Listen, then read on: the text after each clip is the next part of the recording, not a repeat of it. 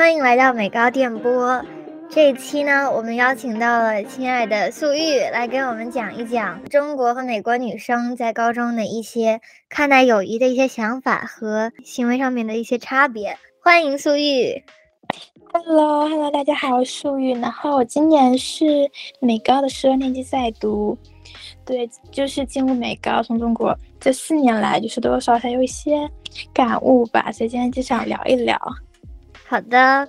那么首先呢，我们就可以说一下关于美高的环境会对于友谊的一些一定的影响。对，是这样，我觉得真的差别很大。像说在国内的话，嗯，都会有一个。像是一个年级一个班级，每个班级会有一个固定人数，然后像什么一整天都会坐在一个固定班级里。但是在美国不是这样的，美国的话呢，就是他每一节课你都要去不同的教室，并且你的同学都是一直在换，你们不能有一个固定的交友圈子，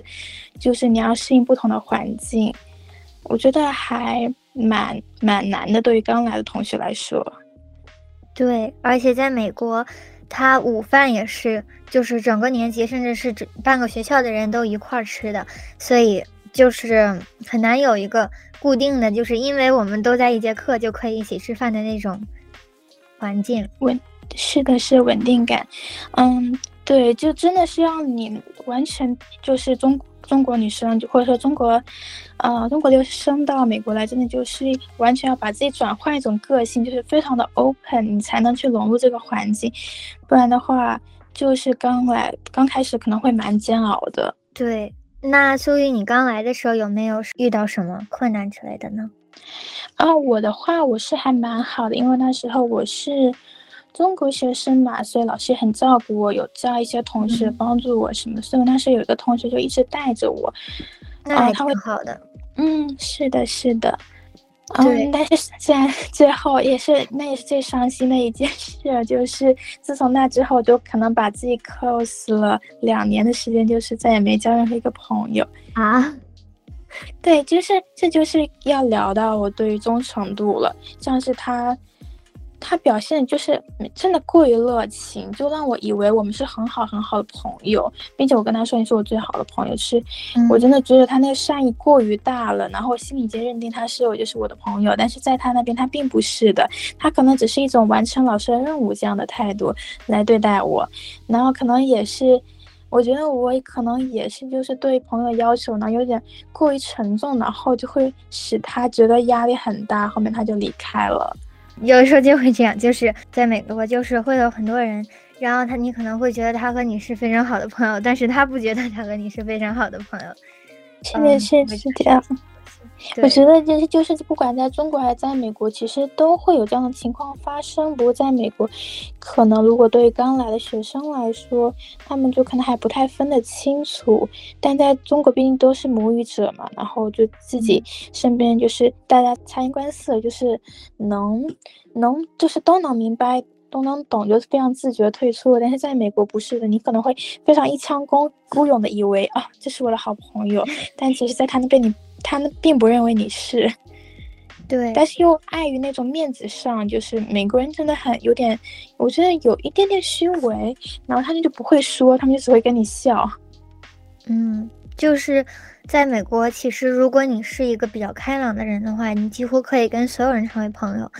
嗯，就是你在表面上可以跟所有人都聊得比较好，但是同时你如果是一个嗯比较内向、比较安静的人，然后你想拥有自己的一个比较小的圈子的话，那可能就需要更多的去找一些怎么说呢？去找一些。能让你感到舒服，然后让你开心的一些人，然后这个过程它可能就会需要比较久的时间。是的，是的，我我就是那种你说的内向，然后所以我就希望有一个自己的那种干净的圈子，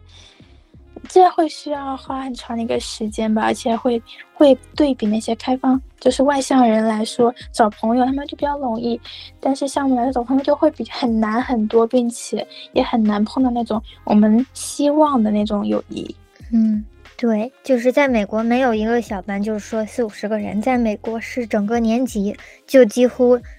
都可以每天都可以见到的。所以说，你如果想要在整个年级找到一个，嗯，和自己好的一个朋友，或者说是一群人的话，确实是会比在中国要难很多。是的，是的。你刚才说的那个两年都没有交到什么朋友的这个事情也是，嗯，就还是要走出自己舒适圈吧。我感觉其实有的时候也是，呃，不能吊死在一棵树上，怎么说？是，我懂。其实这就是，这也是我说，就是内向人真的会更受伤，就是内向人他们会更加敏感，然后可能就会对于这一个朋友认认定了，但是在他那边你不是的话，可能到时候你去非常了当的，你就非常直接，你去问他说，那可能到时候你会受伤，然后受伤了之后，可能会就会觉得就可能对身边的环境都有点失望，就会把你自己整整个心就是关闭起来这样子的，对。会有这样的情况，那我说一说我自己吧。嗯，好嘞。就是我可能是和您比较相反的，就是我是属于那种很奇怪的性格，也是会让别人觉得我和他们是很好的朋友的，很奇怪的一种事情就是这样。我确实会觉得他们都是我的好朋友，就是他们觉得我是朋友的话，同时我一般来说都会觉得他们是我的朋友，但是经常会有人觉得。他是我最好的朋友，我其实没有对最好的朋友有什么概念，然后我也确实没有什么最好的朋友，但是就经常会有人就是过来跟我说，你是不是我最好的朋友啊？我是不是你最好的朋友啊？那种，可能是因为我对待大部分人稍微让我对有点好感的人，我都会比较细心吧，然后可能会让他们觉得。我对他们就比较用心什么的，是的，是。我像我刚刚听到你说，就会有人来问你说，我是不是你最好的朋友？其实我觉得这句话，不管是中国人还是美国人吧，问出这句话都会给对方带来很大的压力。对，就是他这么问我之后，我也不好意思告诉他不是，我也不好意思说是，就对，就是 把对方双方都放在一个很尴尬的境地上。这样说，我还是很感谢，就是有人。会觉得我这样也是对我交友能力的一个肯定吧，我觉得，但同时也会压力给到我身上。是的，是的，像是像你说，你会对每一个就是你就是有点好感，你都会对他们很细心。我觉得我那个朋友很像，他会有做一个，他有那种 Instagram，他会有一个专门的 account for 给他的那个 homies，然后 我看了一下他的 homies 有几百个，天呐，对。然后就就一就感觉，就那时候跟他还是好朋友的时候，就感觉没什么大事，但是。真的是有一个那种友谊限定期，像第二年的话，我们那时候是一起吃中午饭，我们没有那种任何一节课是在一起，但是我们会一起吃午饭，坐在一个午餐桌上，然后就会聊很多，就那那一年过得真的很开心，我也非常非常感谢他，就不管他最后怎么样，其实也不是他的错，我也明白，就真的是你自己心里要去接受这一个事实，然后第二年的时候就没就和他没有一个同样的午餐时间了。对，也没有一个同同相同的课，所以就碰不上了。他就开始跟我说，非常谢谢去年我做他的朋友。我就知道听到这句话，我觉得非常不可思议。我觉得我第一次认识到，原来友情还有保质期的嘛。嗯，对，会这样。但是在我这边，就是我觉得友谊 是没有保质期的。就可能对于有一些人来说，它只是一个限定的一个。类似于饭搭子的觉得那种身份吧，就好像我今年因为一些情况跟你刚好碰到一起，那今年我们就是朋友。明年如果碰不到的话，那就不是朋友，或者说就做回普通朋友。我就觉得还我还蛮难接受的，因为像是我的观点就是我我如果交到一个朋友，就希望和他一辈子都是朋友的呀。我会有这样的一些。一些人，我不能说我所有的朋友我都想和他们一辈子都是朋友，但是 确实会有，就是一些人让我觉得，嗯，我会想要去主动和他们联系。然后现在我因为是今年是到了一个新学校嘛，所以之前学校很多人也都没有联系了，但是就会有那么几个人，就是我每天给他们发消息，也不是每天，就会经常给他们发消息，然后但是他们要是回我的话，就。也会让有我也会在那块想，就是他们会不会觉得我很烦人呢？因为，嗯，就是如果他们不主动给我发消息的话，我就会产生这种非常敏感的一些，也不知道是什么，就有那种我是不是在自作多情？就是就是可能是我比较在乎的一些朋友吧，我感觉。我我特别能理解你像说的，我有时候真的觉得，就完全我现在还是不是很能理解美国人的交友方式，他们到底在想什么？就他们不回你消息，像是 Snapchat，然后像是它会有显示已读，但是你给他们发完消息之后，就可能过了十天或者十几天，那个显示就是没有读的状态。就但现实中，他们看到你就非常热情，跟你拥抱啊什么的，你就开始对这段友谊打一个问号，就搞不清楚到底什么状况。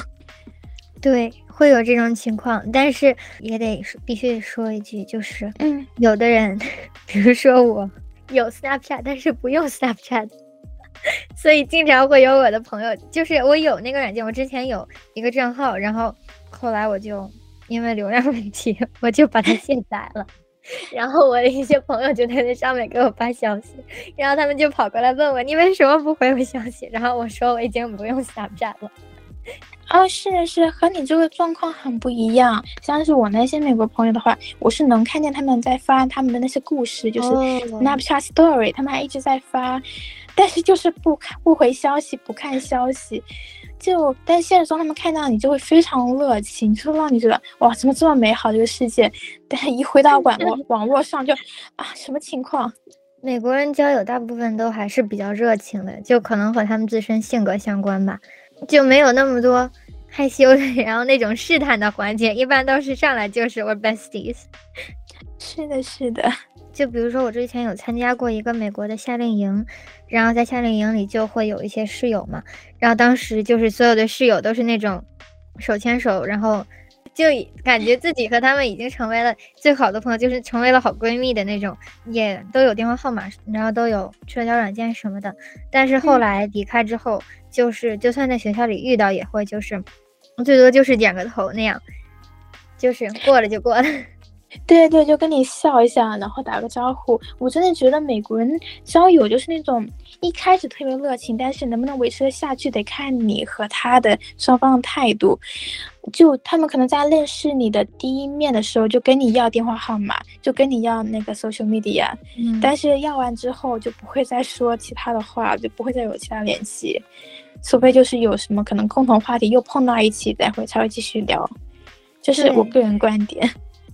对，就是这样的氛围，其实会让有一些人觉得比较舒服，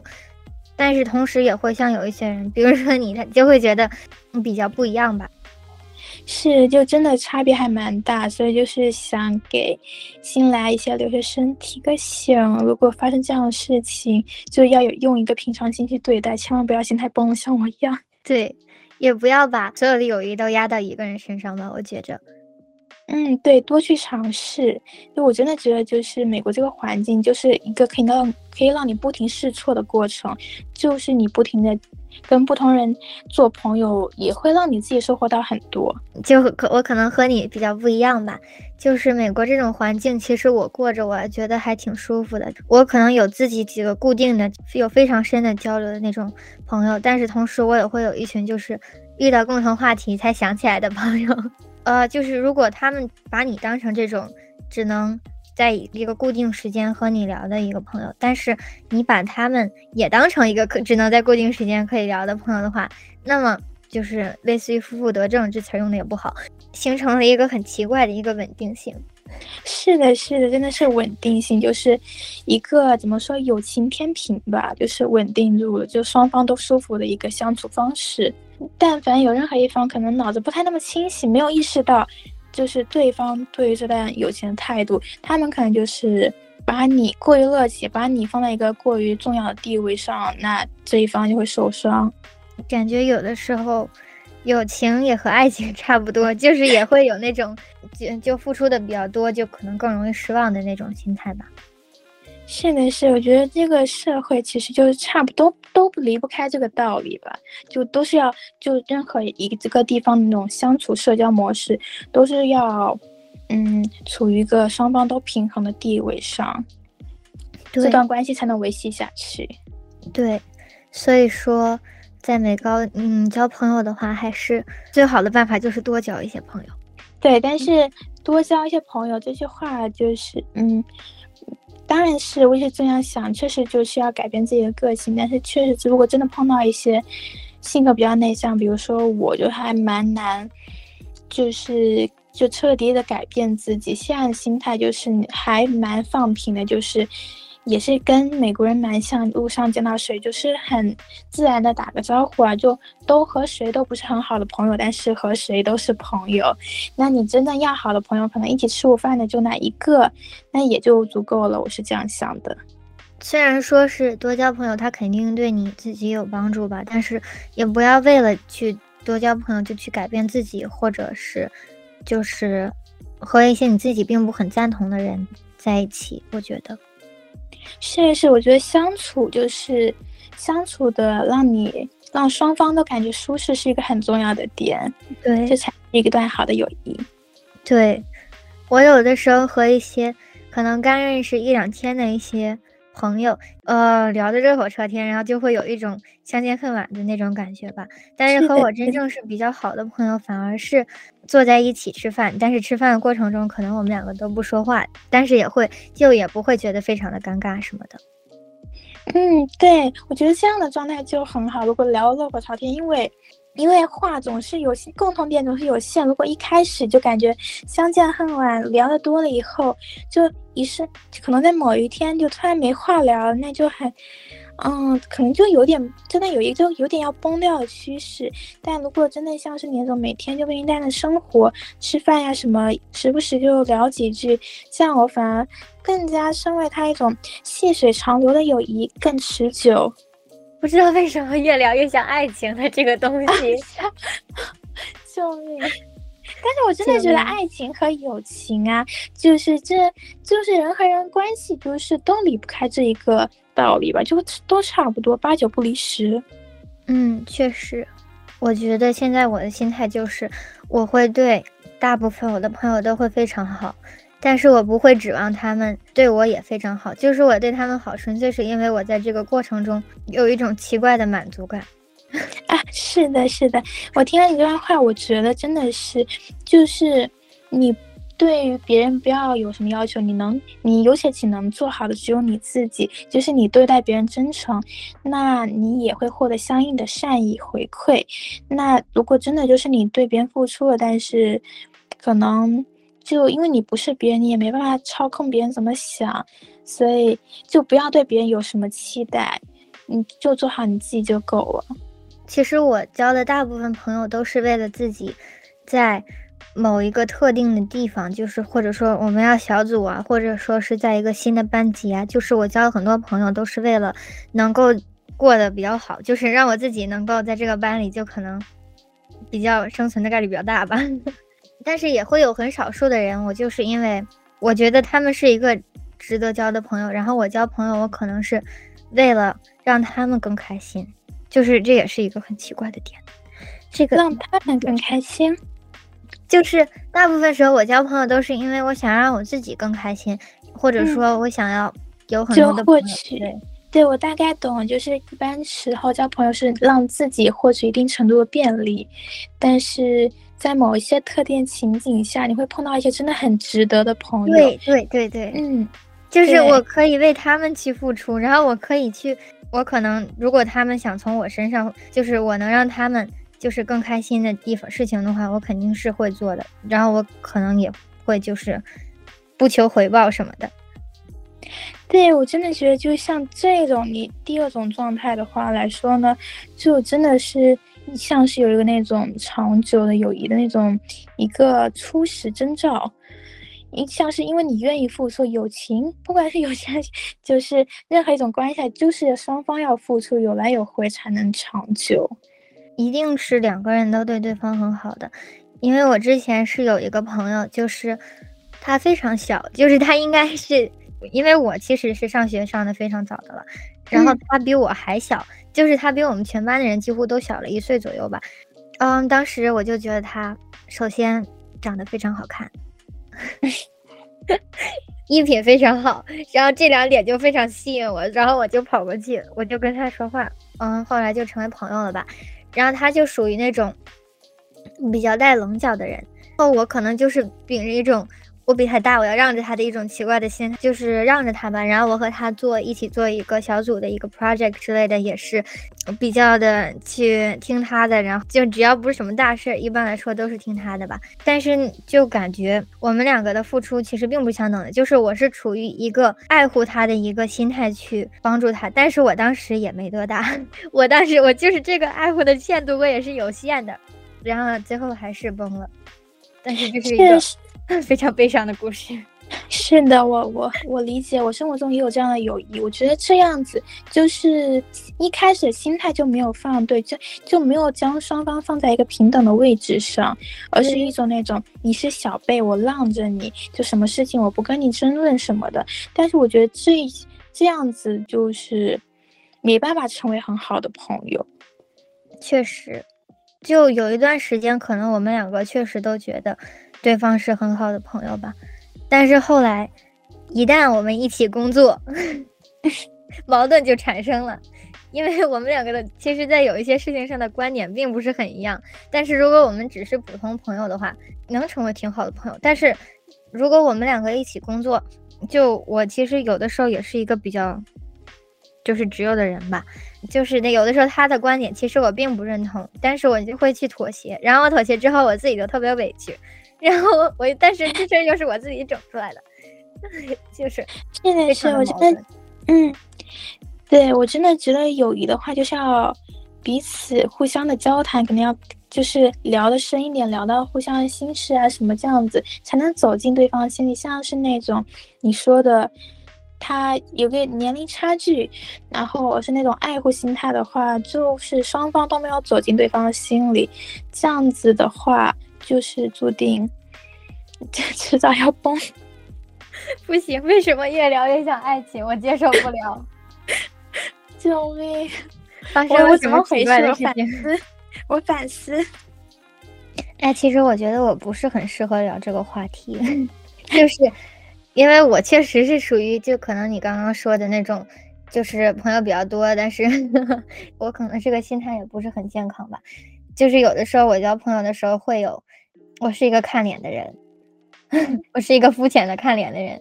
如果说我遇到一个长得非常好看的女生，我就会下意识想和她成为朋友。然后这个过程就很神奇，就是我会去和她说话呀，然后就是送她一些小东西啊什么的。就比如说我经常用那个糖纸折小人儿，然后我折好了我就去送人。就有的时候。我和他并不熟，但是我就塞给他一个小人，然后他可能后来就熟了，就是非常奇怪的一种交友的方式。其实也不能说自己奇怪，我觉得你不要反思自己，我还蛮羡慕你这样子，就一下子让我回想起了我的怎么说初中那种交友方式吧，就是都是一个必经的过程。嗯，可能吧。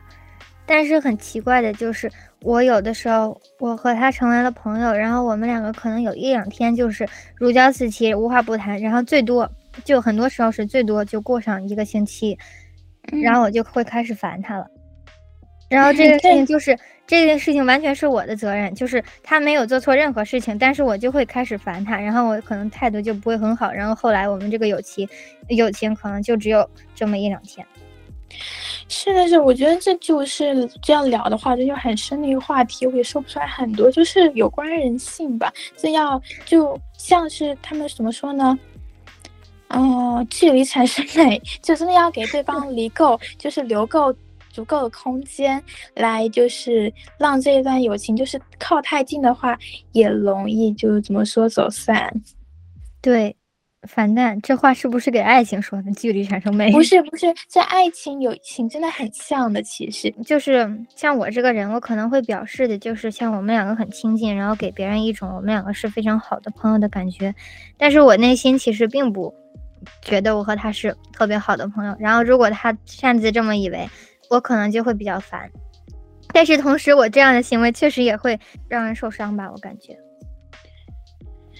是的，是的。嗯，或者说就是在你烦他之后，你会不会就是在你们就是，就是你开始烦他之后，他停止主动找你，然后过一段时间，你会不会对他的态度有所好转呢？我不知道哎，因为